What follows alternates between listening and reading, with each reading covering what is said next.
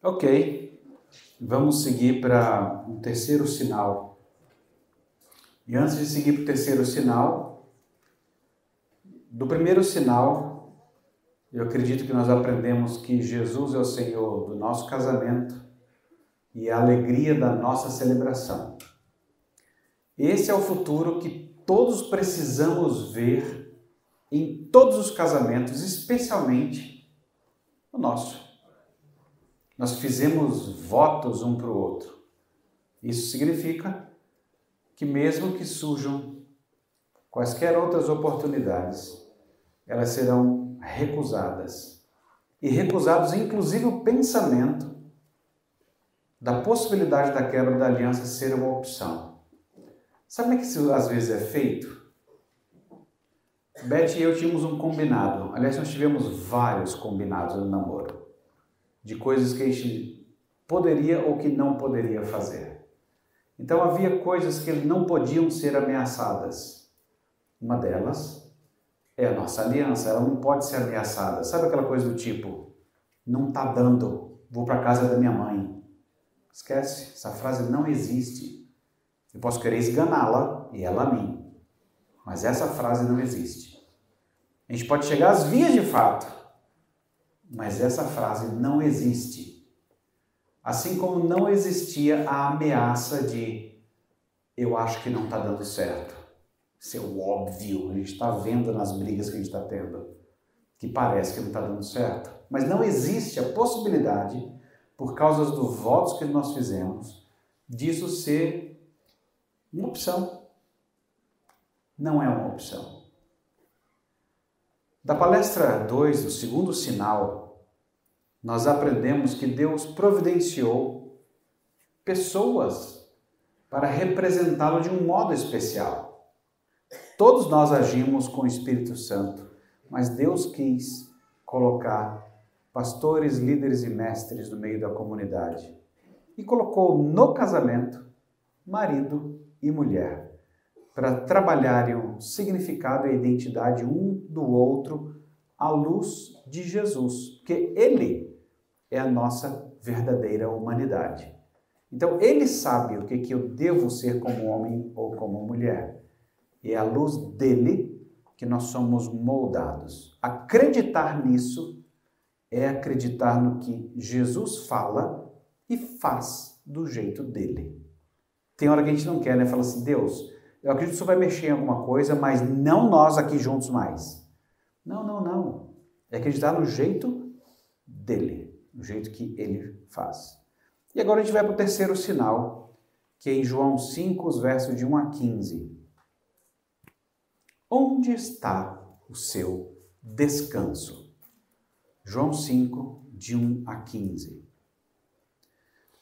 Acompanhe com os olhos e o coração, com atenção, a leitura que eu farei. A palavra de Deus diz assim: Passadas estas coisas, havia uma festa dos judeus e Jesus subiu para Jerusalém. Ora, existe ali junto à porta das ovelhas um tanque chamado em hebraico Betesda, o qual tem cinco pavilhões. Nestes jazia uma multidão de enfermos, cegos, coxos, paralíticos, esperando que se movesse a água, porquanto um anjo descia em certo tempo agitando-a, e o primeiro que entrava no tranque, uma vez agitada a água, sarava de qualquer doença que tivesse. Estava ali um homem enfermo havia 38 anos. Jesus, vendo-o deitado e sabendo que estava assim há muito tempo, perguntou-lhe: Queres ser curado? Respondeu-lhe o enfermo: Senhor, não tenho ninguém que me ponha no tanque quando a água é agitada, pois enquanto eu vou, desce outro antes de mim. Então lhe disse Jesus: Levanta-te, toma o teu leito e anda. Imediatamente, o homem se viu curado e, tomando o leito, pôs-se a andar. E aquele dia era sábado. Por isso, disseram os judeus ao que fora curado: Hoje é sábado e não te é lícito carregar o leito. Ao que eles lhes respondeu: O mesmo que me curou me disse: Toma o teu leito e anda. Perguntaram-lhe eles: Quem é o homem que te disse: Toma o teu leito e anda? Mas o que fora curado não sabia quem era, porque Jesus se havia retirado por haver muita gente naquele lugar. Mais tarde, Jesus o encontrou no templo e lhe disse: Olha que já estás curado, não peques mais, para que te não suceda coisa pior. O homem retirou-se e disse aos judeus que fora Jesus quem o havia curado. Vamos falar com Deus uma vez mais? Bom Deus e Pai, ajuda-nos a discernir a tua voz em meio à explicação desse texto. No nome de Jesus. Amém. Eu gosto de um monte de detalhes dessa história que a gente não vai tratar, mas a gente vai ficar nas coisas do casamento. Mas eu gosto dessa ideia de que esse cara é um dedo duro, né? O curado. Então, ele é Jesus. Eu não sabia aquela hora, mas agora eu sei. Rapaz do céu, complicado. Né? Pressão religiosa é um negócio sério. Você realmente acha que vai ajudar falando com algumas pessoas. É assim em qualquer empresa. Você acha que. Aliás, a gente é educado assim, né? É, parece que a gente cresce quando a gente fala mal de alguém. Eu preciso diminuir alguém para a gente crescer. É uma prática muito comum no reino da terra. Mas vamos lá. Terceiro sinal. É feito a um homem que estava doente há 38 anos, e também não é demais a pergunta de Jesus? Você quer ser curado? Não. Eu estou aqui só curtindo, junto com o pessoal. Não estava pensando nisso, não. Estou aqui só porque eu gosto de ficar com os meus amigos que estão aí procurando uma cura. Eu mesmo não estou interessado.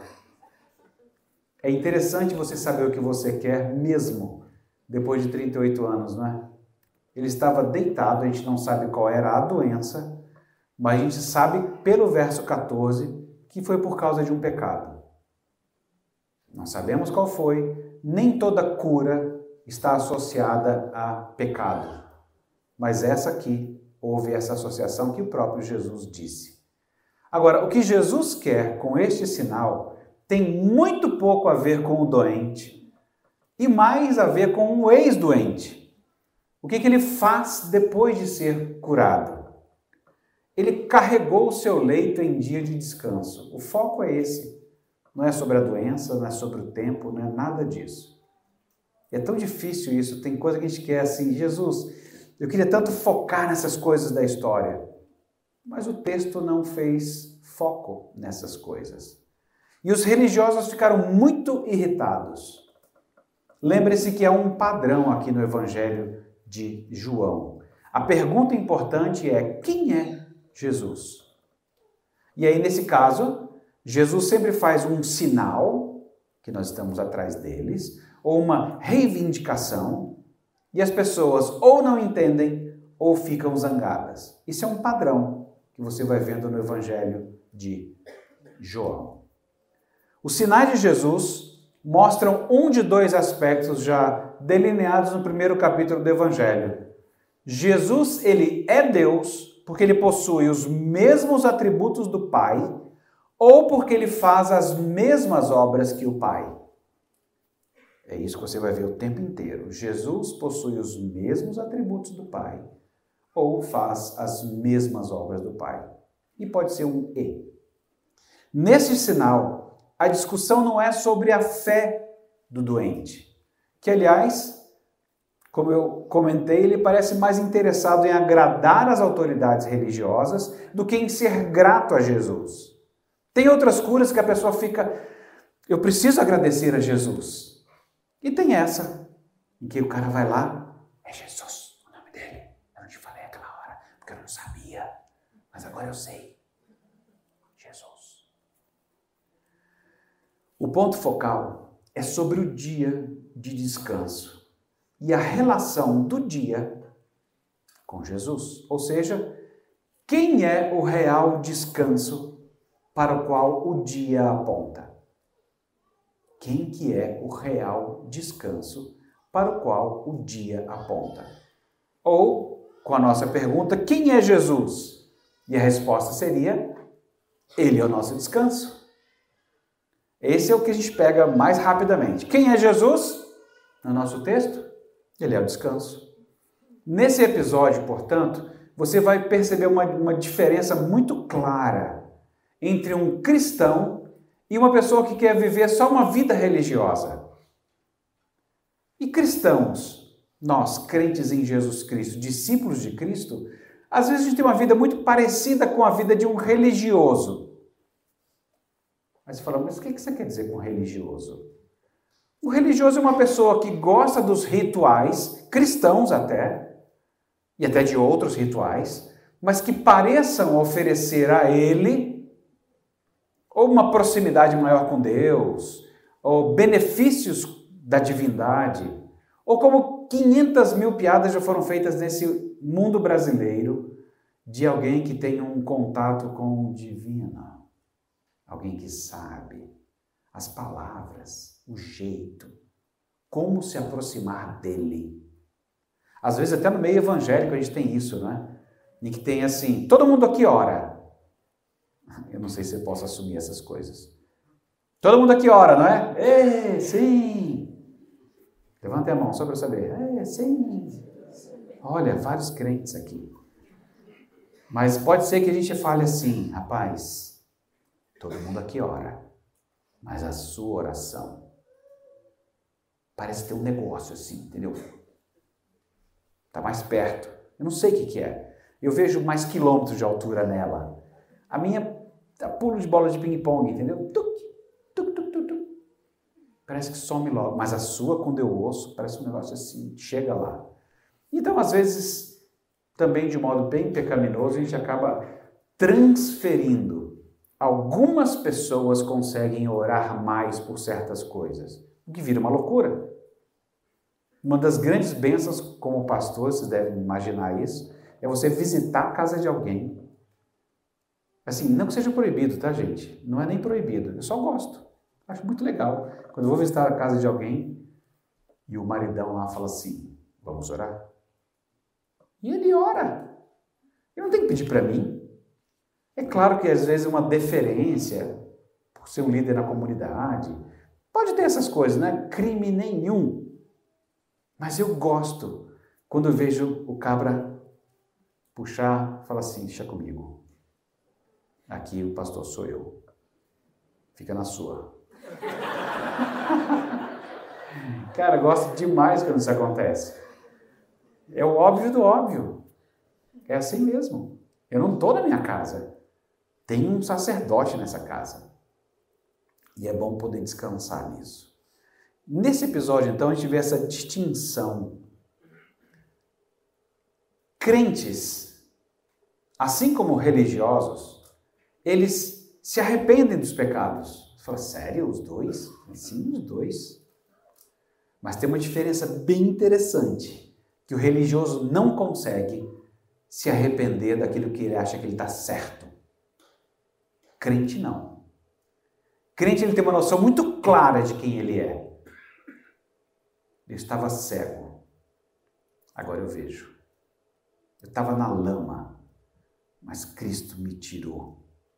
Então, os crentes em Jesus Cristo, eles também se arrependem até da sua retidão, porque eles sabem que sequer a sua retidão conquista um lugar no reino dos céus é a graça do nosso Senhor Jesus Cristo. Só um cristão vai dizer assim: Sabe de uma coisa? Eu eu descansava nas minhas obras. Mas isso nunca me deu descanso ao meu coração. Somente como eu descansei no trabalho de Cristo é que eu consegui descansar de fato. Porque Jesus é quem é o nosso descanso. Tem um bocado de casal que sofre um bocado com isso, por não descansar onde deve, que é em Jesus. E se vocês, casais que ainda não têm filhos, não aprenderem a lição, como pais, vocês também não descansarão em Jesus. E poderão imitar figuras como Sabe, os pais eles precisam ter uma clareza muito boa de que eles não educam sozinhos. Lembra? Não estamos sozinhos aqui. É místico, né? Ah. Claro, o Espírito Santo habita na sua igreja. Nós não estamos sozinhos. Nós não fazemos isso sozinhos. é que às vezes nós queremos exigir uma resposta. Não fala assim comigo, não. Sou teu pai. Exijo respeito. Pode ser que seja necessário um dia você falar isso. Não sei. Não sei nem se vai funcionar. Porque autoridade, respeito, eu devia pensar assim, cara, não vou nem me preocupar muito com isso, porque sabe desde a bênção de Abraão, quem faz o seu nome grande é Deus. Ele é quem cuida da sua reputação. E se alguém não tiver zelando por ela, essa pessoa que está em prejuízo. E você não está fazendo isso sozinho. Às vezes é bom dar margem para o Espírito Santo fazer também. Não, mas o moleque foi, bateu a porta, não vai ficar assim. Tô aqui, na, tô aqui ó, esperando. Abriu, o bicho vai pegar. Vai, não vai ficar assim não. Bem que podia ser de outro jeito, né? Falar assim, que droga. Cara, eu fui ofendido até o último milímetro humano aqui, de homem. Estou me sentindo um. Bom, cavalo, minha esposa já disse. Mas eu estou me sentindo uma anta. Ai, vai ficar mais bonitinho, né? Estou me sentindo uma anta. Inútil no talo. Não estou conseguindo resolver isso. Eu acho que eu fui desrespeitado da minha autoridade, mas eu não vou ficar aqui na tocaia da porta, não. Eu vou. Acho que eu vou entrar no meu quarto e vou pensar nas coisas que eu, acusado da cavalice, né? É legal quando a gente é acusado de cavalo, não tem nada a ver com cavalo, né? Nem a crina, nem a orelha, não é a montaria, não são as patas, nada, é só a ferradura. Que nem é do cavalo. Mas a gente entende, né? Aí entra no quarto e fala: Senhor, minha mulher diz que o que eu falei foi certo, mas o tom foi de cavalo. Eu não estou vendo isso. Mas o Senhor me deu ela. E ela vai olhar isso e vai me ajudar. Ela falou para me ajudar. Eu nem sempre acredito que é para me ajudar. Eu acho que às vezes ela faz isso só para poder acabar com a minha vida. Mas, mas o Senhor está dizendo que não é. É essa a proposta do casamento, né? da alegria. E o Senhor colocou uma auxiliadora idônea e ela está me dizendo isso. Deus, está tão difícil acreditar nisso. Vamos fazer o seguinte: eu sou crente, então eu vou acreditar nisso. Que o Senhor está falando, eu estou aqui num diálogo tá, com Deus, então vá ouvindo aí. Eu estou acreditando que ela está falando em nome do Senhor. Então vamos supor, né? Só supondo que eu tenha sido um cavalo, que eu acho muito difícil, não é do meu tipo. Mas vamos supor, só prefeito de exercício, né? De entrega. Ó, braço aberto, tem nada na mão, nada, doutor, podia estar roubando, matando, mas eu estou aqui como pai de família. E vamos supor então que eu fiz isso, que eu falei de um modo indevido. Também precisava, né? Ver o moleque. Trevido, nove anos. Onde ele vai parar? Daqui a dois anos tem que arrancar os dentes dele, se continuar nessa toada. Mais quatro anos eu vou ter que matá-lo. Porque olho por olho, dente por dente, né? De acordo com a ofensa. Tem hora que eu fico pensando nisso, né? A gente às vezes reage de um modo tão visceral e fala assim, cara, se ele quebrar o seu computador, ele está morto. Porque no copo já deu isso. Então, aí você começa a pensar e considerar aquilo diante de Deus. Fala assim, às vezes o meu descanso, Deus, eu estou entendendo. Esse texto aí, não... é, foi bom ter lido. É, o Senhor não é meu descanso, não, é verdade, eu tenho que confessar isso. Porque eu estou descansando se eu obtiver a confissão. Quando o mais importante é ele ter o coração dele para o Senhor e poder primeiro confessar para o Senhor, não para mim. Teu nome é maior que o meu. Tem tanta coisa para ser pensada nesse quarto, entendeu? E acho que eu faria isso ia pensar nessas coisas dentro das categorias adequadas, entendeu? Porque a gente não está sozinho realizando essa tarefa. O Espírito Santo ele está agindo no coração das crianças também. Não é tudo que depende de nós. O Espírito Santo também está trabalhando. E é tão bom quando você vê essa cena do cotidiano assim, Senhor, então, uh, se eu fiz isso, significa. Significa que eu fiz tão errado que nem Moisés naquele dia. Vamos passar cola para eles para saber Moisés daquele dia. Sabe aquele dia quando o Senhor falou para Moisés: fala a rocha para sair água? E, eu, e Moisés já estava tão irritado que ele sentou a vara na pedra e falou assim: Toma cambada, estão com sede? Bebe. Estava irritado, né? Já estava aguentando aquele, sabe, o pessoal o tempo todo: Moisés, Moisés, Moisés, Moisés. Ovelha, né? Parece gaivota, né? E ele não estava aguentando mais aquilo. E Deus chega para ele e fala assim: Moisés, você não santificou meu nome. Olha isso. Só porque ele agiu que tem um nervosinho. Ele não santificou o nome de Deus. E Moisés acabou esquecendo quem que ele representava no processo de ser o líder. Ele representava Deus. Então ele estava mostrando para as pessoas que Deus é nervosinho, quando Deus não é. Então os pais, quando eles esquecem quem que eles estão representando, eles cometem o mesmo pecado que Moisés cometeu. E ficam irritados. Mas isso é a parte boa, identificar. E a parte mais excelente é corrigir. Então, eu vou ter que isso é a meditação do quarto ainda, né? Pensando nisso, eu. Que droga! Então eu não fiz certo. Então eu vou ter que pedir perdão para o moleque, né? Como pedir perdão para o moleque se ele aprontou? Então, parece briga de casal.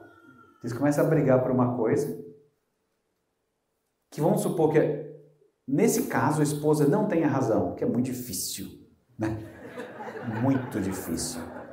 Vamos supor que num momento, num rasgo de, um vislumbre de, sei lá, glória, ela não tenha razão. Como é que você vai resolver isso? Às vezes você fica tão irritado, porque agora você está justo. E aí você fica bravo, extrapola, e aí o que, que você tem que fazer? Resolver o seu jeito topeira. É assim que fala. E, mas e quanto a outro dia? Dançou, neném. Vai resolver esse problema outro dia. Agora você vai resolver o que você criou. E Deus vai conduzir o processo para resolver o outro. Então, naquele quarto, eu vou falar assim: droga, então tudo que eu tenho que fazer é, é fazer da minha parte o que eu fiz de errado. É isso? Mas e se ele não. Ei, descansa no Senhor, entendeu? Descansa. Você não está fazendo isso sozinho. Vai, faz o que você deve. Sai dali. Oi, filho. Papai quer. O quê?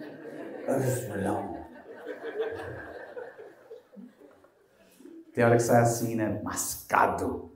Mas é o que você deve fazer. Papai quer pedir perdão porque eu não falei com você do jeito que eu devia. Eu não deveria ficar tão irritado por um problema que dá para ser conversado.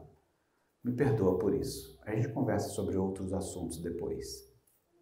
Sem ameaça, entendeu? A gente conversa outros assuntos depois. Não. É tudo dentro da medida. É só o seu pecado. Você não está fazendo uma troca. É só o seu pecado. Confia, descansa em Jesus. Ele está trabalhando também. Então, é isso que crentes fazem, discípulos de Jesus Cristo. Eles se arrependem da sua retidão. Não é porque às vezes eu estou fazendo tudo certo que vai imediatamente acabar bem. Há um tempo, há um processo. Lembram do iceberg? Até você perceber que você está carregando coisas que você não deveria, que deveria estar ocupando tradições do Evangelho mas ainda tem tradições antigas que você tem que aprender a se arrepender delas e jogar fora. É um processo. Especialmente porque a gente aprende muitas coisas por, sabe, só auricular. Você aprendeu, você viu, você acha que sabe o que é sexualidade. Você acha o que deve acontecer entre um casal. Mas toda a sua formação foi na cidade dos homens. Foi ouvindo coisas aqui e acolá, piadas aqui e acolá, e parecia que você sabia. Tem hora que você tem dúvida de coisas tão banais. Tem hora que você não sabe nem como é que escreve certas palavras, porque você nunca precisou escrever. Exceção, é com dois S's? Exceção. Exce... Não é só, não, é só esse, exceção. Não. Não, X eu sei que não é, não tem nada a ver isso aí. Exceção.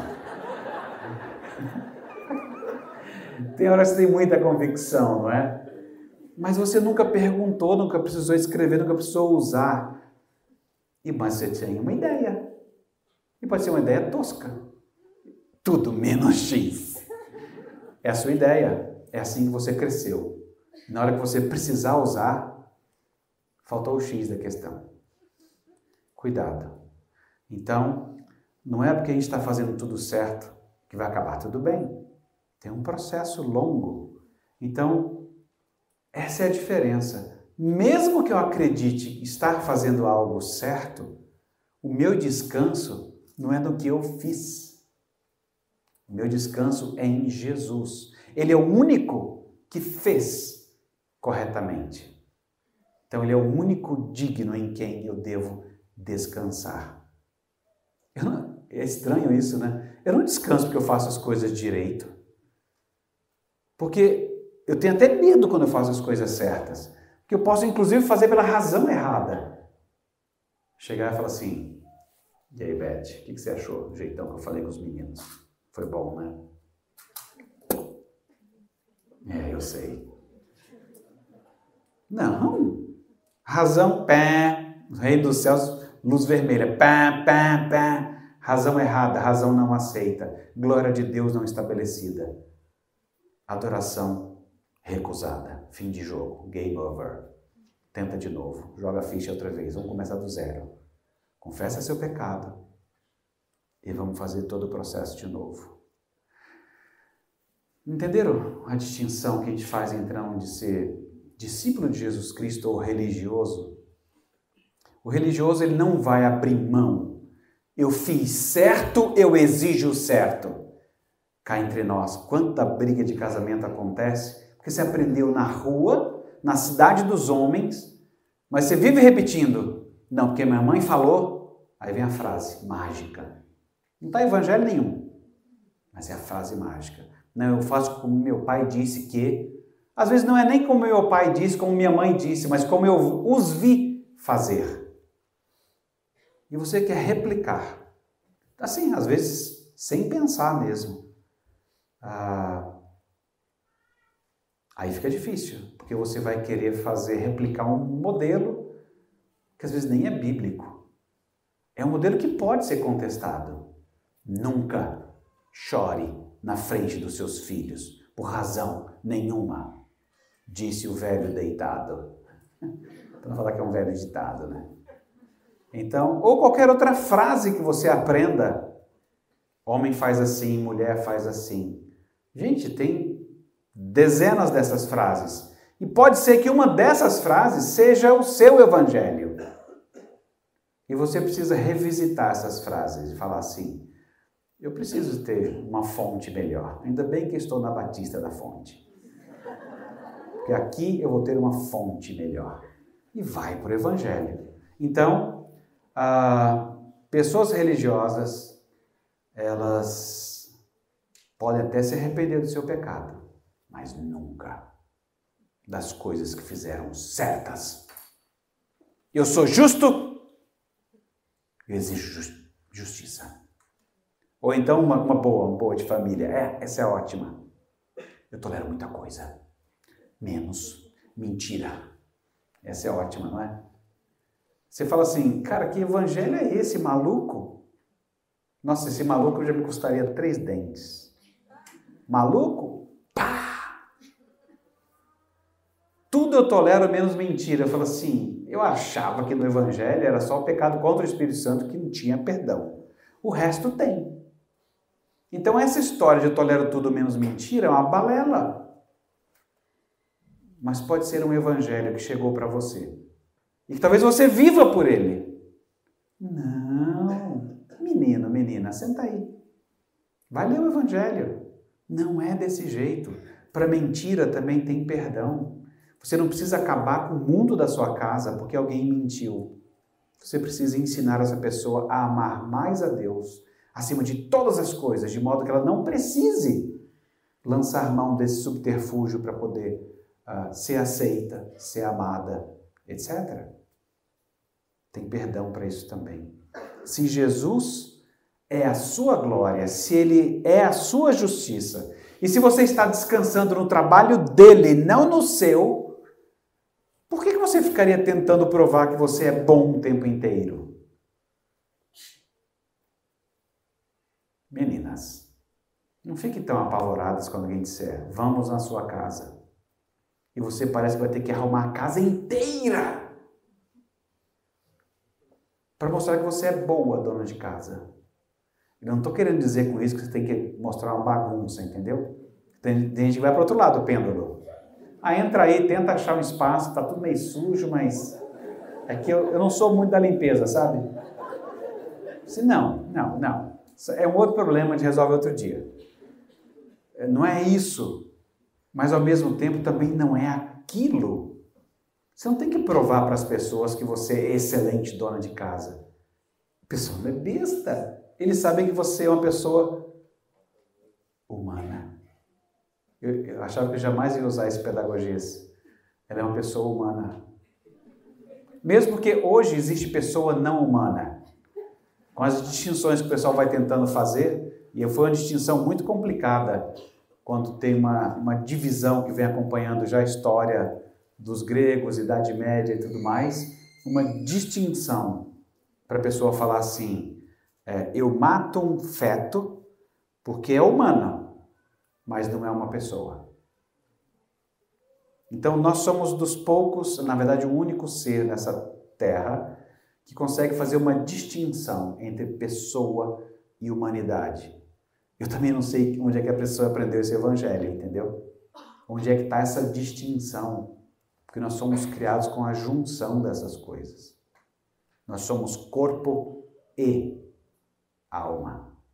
Não tem separação. E é tão medonho que é escrito na palavra que a palavra de Deus é capaz de discernir juntas e medulas e como se pudesse separar o inseparável. Aliás, é por isso que a morte é tão estranha, porque ela, ela faz uma cisão onde não deveria existir. Ela é esquisita nisso. Algo que não devia existir. A gente não tem que ficar tentando provar que é bom o tempo todo. Você faz, e todos nós somos maridos e mulheres possíveis, copiando o título de um filme, né? Mulheres Possíveis. Nós somos homens e mulheres possíveis pela graça. Então não é que eu não vou perseguir o bem, mas eu sei que todo bem que eu possa fazer, ele é o bem possível. E eu não vou tornar o mundo inteiro uma miséria para provar alguma coisa que eu não sou. E eu vou descansar em Cristo. Então, haja como um cristão, um discípulo de Jesus. Realize o seu trabalho para satisfazer a Deus e não a você mesmo diante das pessoas. Quanta coisa a gente não faz por causa da gente mesmo. Porque a gente vai ser visto, reconhecido, elogiado. Não. Trabalhe para satisfazer a Deus. E aí vai dar certo com o resto. Aliás, é, é, é o princípio da mágica do casamento. Você procurar alguém que está super interessado em agradar a Deus. Essa pessoa vai agradar você. Mas enquanto você não vir isso, alguém extremamente envolvido em agradar a Deus em tudo que faz, o subproduto é esse, vai agradar você. À medida que você vai amadurecendo, você vai dando menos importância às coisas que você achava que foram feitas só para magoar você. Tem coisa que a gente tem essa convicção no casamento, não tem? Ele fez isso só para me magoar. Ou ela fez isso só para me magoar. E às vezes a pessoa nem pensou no assunto, só te chamou de cretino mesmo. Mas não foi assim, sabe, para magoar você. É só uma constatação da realidade.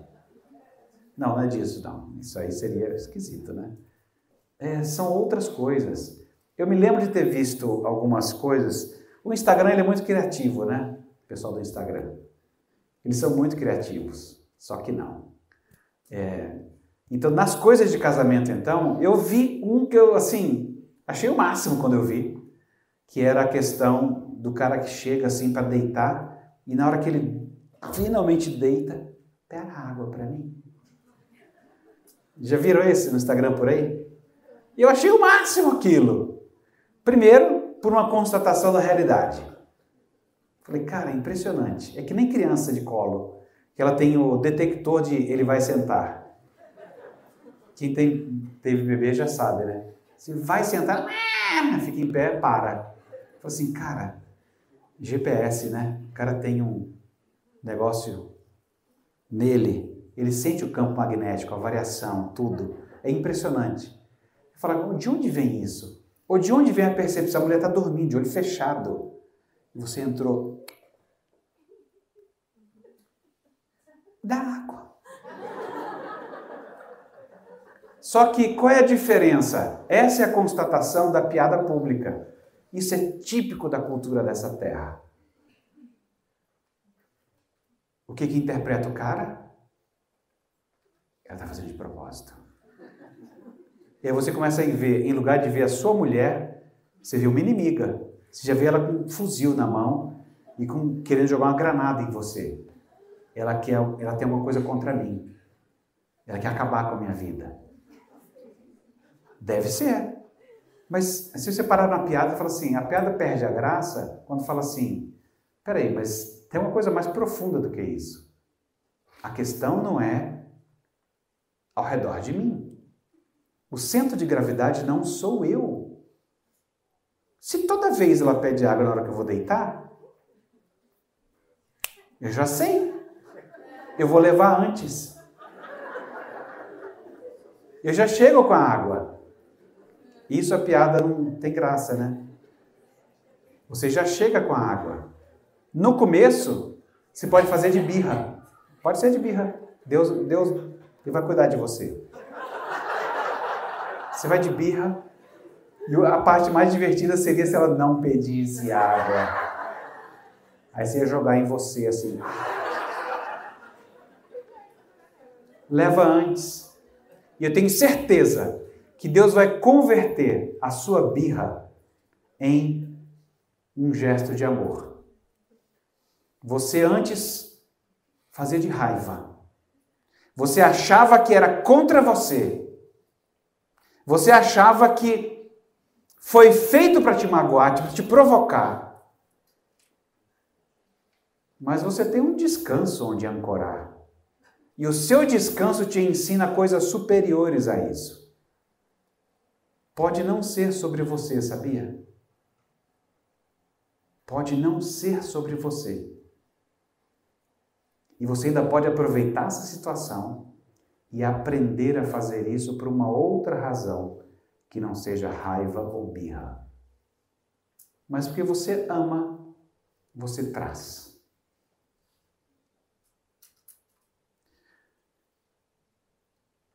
Tem sido muito interessante, eu, eu, vejo um bocado de gente nas redes sociais envolvidas ainda no debate de doutrinas cristãs.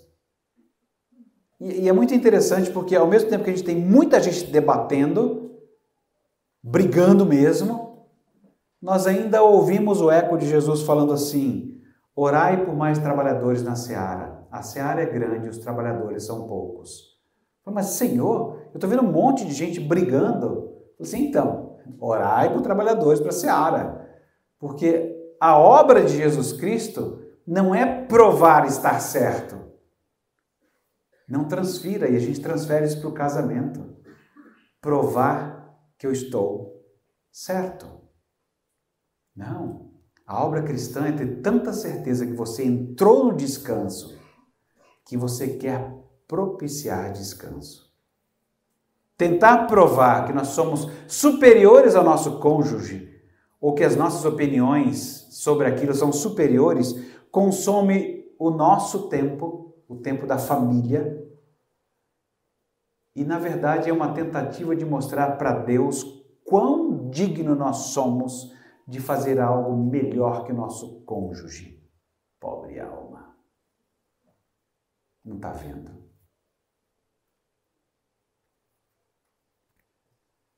A gente precisa de mais pessoas que descansem em Cristo.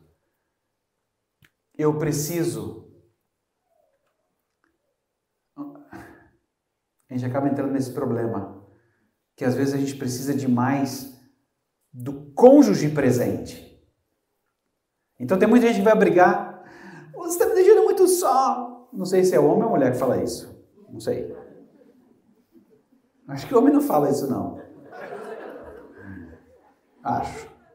Bem pode ter uns que falem. Ou então, eu preciso, é uma coisa que você nem fala, mas você, você espera ser aprovado. Acho que é homem é mais desse tipo. Espera ser aprovado. Ele ficou meses sem mover uma palha para ajudar em nada na cozinha. No dia que ele estendeu o pano para secar e não deixou embolado, ele falou assim: E aí? Gostou? Como gostou? Tem quatro meses que não lava uma louça nessa casa. Agora você quer que eu te elogie porque você estendeu um pano? Mulheres, perderam a oportunidade de ganhar o um marido. Nessa hora você olha para o traste e fala assim: que bom! Estender um pano é muito bom, eu agradeço muito o seu trabalho. Já que você está nessa empolgação, vem comigo aqui, vamos fazer mais umas coisinhas, já que a gente está tão empolgado juntos.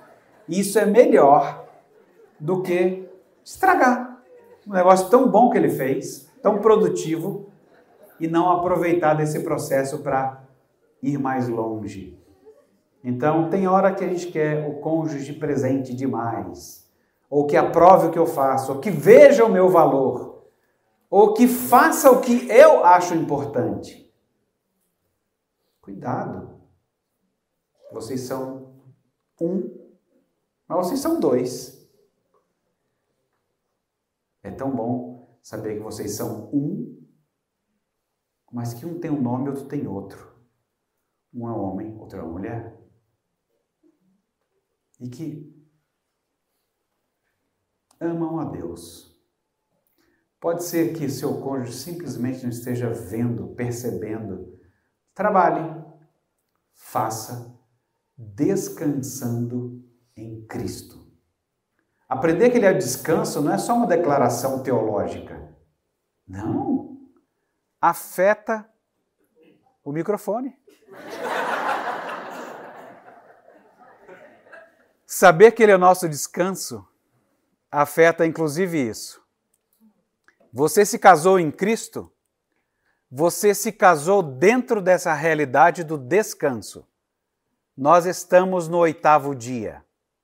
Nós entramos no descanso.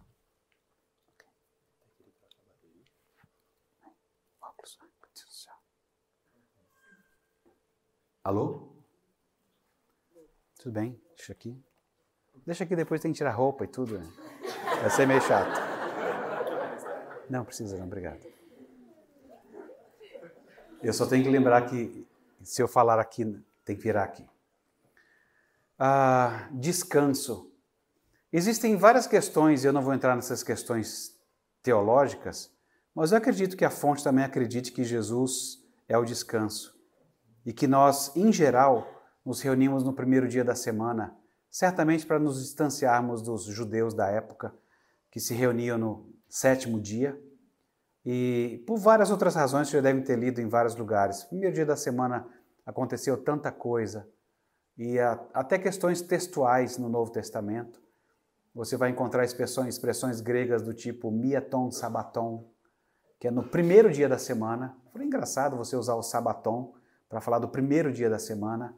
Então, era uma, o primeiro dia da semana era o, o dia de descanso que eles se reuniam. Apesar de ter tudo isso, existe um argumento que poucas vezes é usado, que é o argumento do Antigo Testamento E eu, se eu fosse vocês, eu leria mais Êxodo e Levítico para isso, até um pouco de números. É, parece receita, né, doutor? Leia um pouco de Êxodo, bastante de Levítico e mais um pouco de números. E aí então você vai perceber como é importante o oitavo dia. Há várias coisas extremamente importantes até o sétimo dia, mas haveria o oitavo dia, que para nós é o primeiro. E no oitavo dia coisas muito especiais aconteceriam. Pois é, você se casou em Cristo. Você se casou dentro da realidade do oitavo dia. Você está dentro do descanso. Não vamos então deixar que outras coisas entrem no lugar do descanso, porque não são.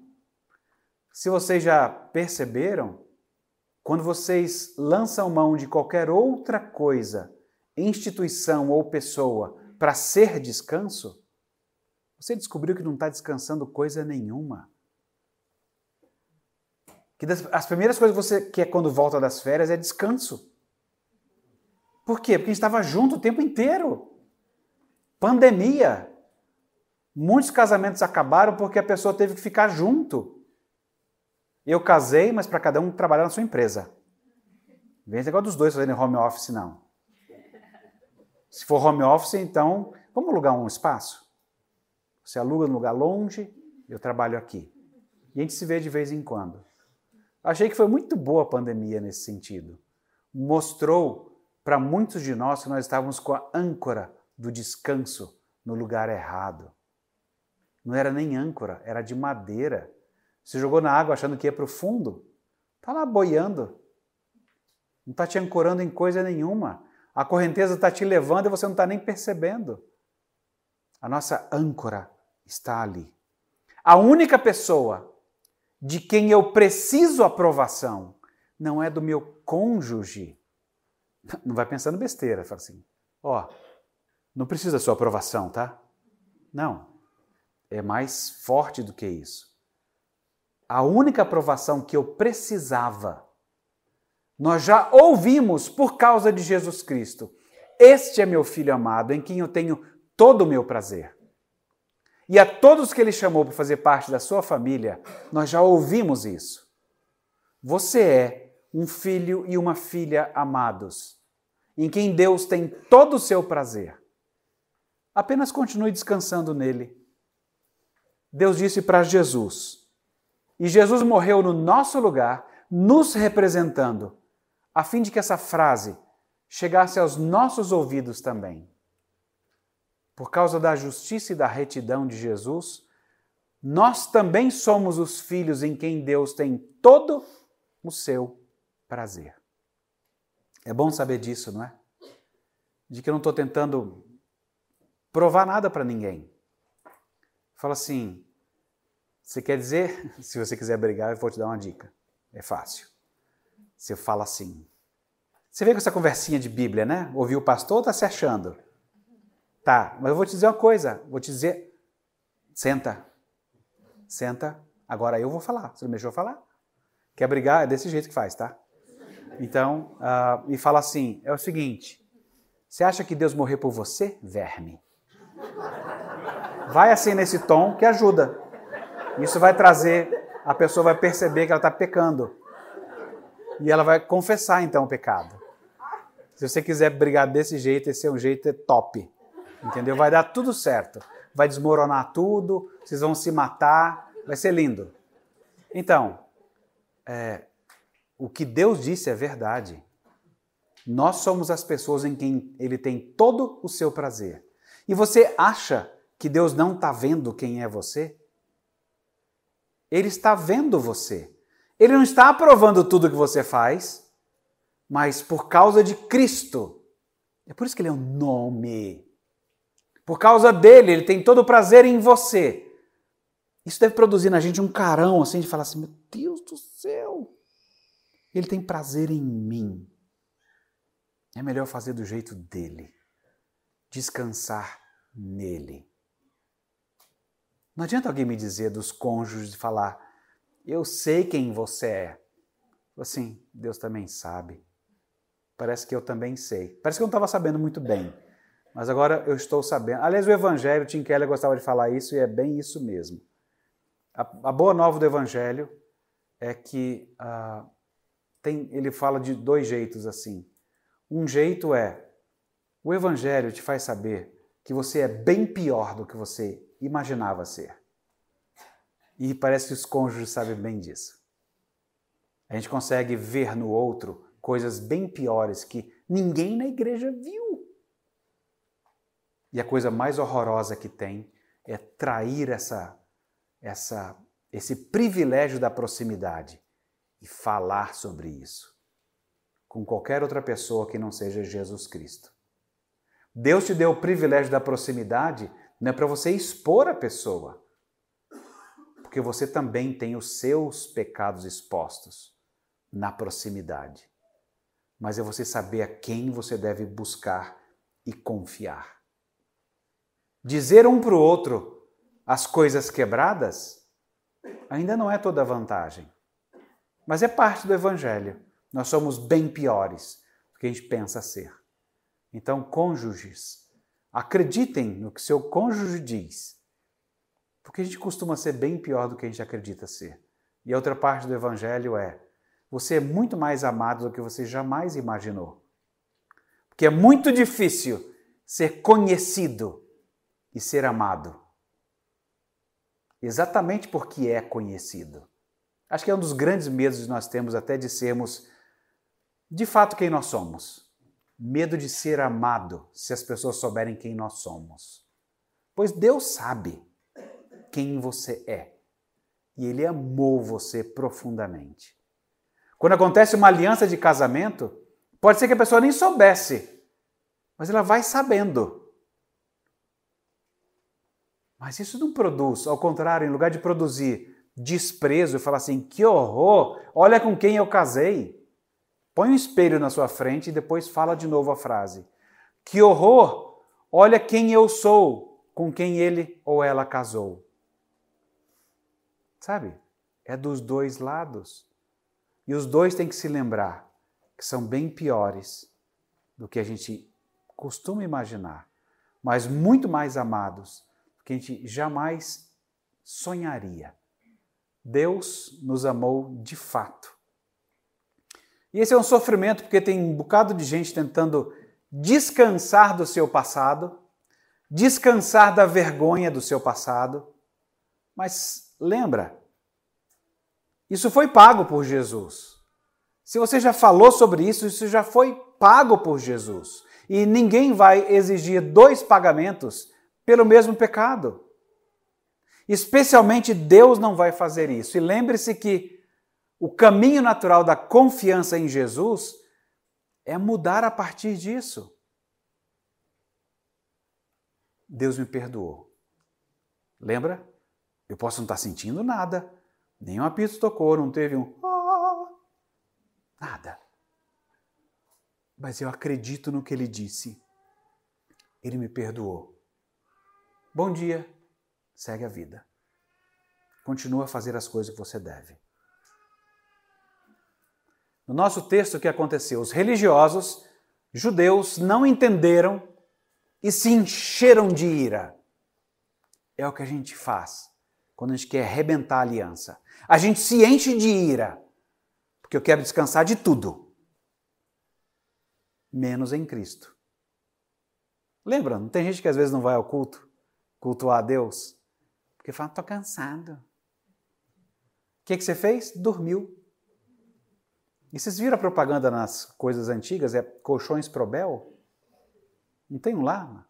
Coisa bem antigona, os hotéis faziam propaganda do colchão que usava. Colchão de molas. Aí você fala, isso é que é descanso. Sério? Você não se incomoda de fazer uma afirmação tão idolátrica? De você colocar um ídolo no seu coração, de achar que a cama vai dar um descanso maior para você do que o momento de adoração juntos, que Deus pediu para você fazer, te convidou para fazer, mas fala: desculpa, Deus, é, eu estou meio cansadão, eu preciso realmente descansar, que eu estou, sabe, no limite. Aí você fala: então, eu não entendi. Se você está cansadão, está no limite, você tem que ir adorar. Porque é o único jeito de você formatar essa sua horizontalidade excessiva é verticalizar. É o único jeito de você encarar a semana. É você olhar para o alto de novo e depender dele, que é o seu descanso. Acho que é isso, vou descansar. Vamos orar? Bom Deus e Pai, bendito e exaltado seja o teu santo nome. Obrigado por Jesus Cristo, por ele ser o nosso descanso. Tanta gente o odiou por isso. Na verdade, porque muitos odeiam o fato de que nós precisamos de teu filho para poder até mesmo descansar. Dá sentido, Senhor, aos nossos relacionamentos com esse descanso. Nós oramos agradecidos no nome de Jesus. Amém.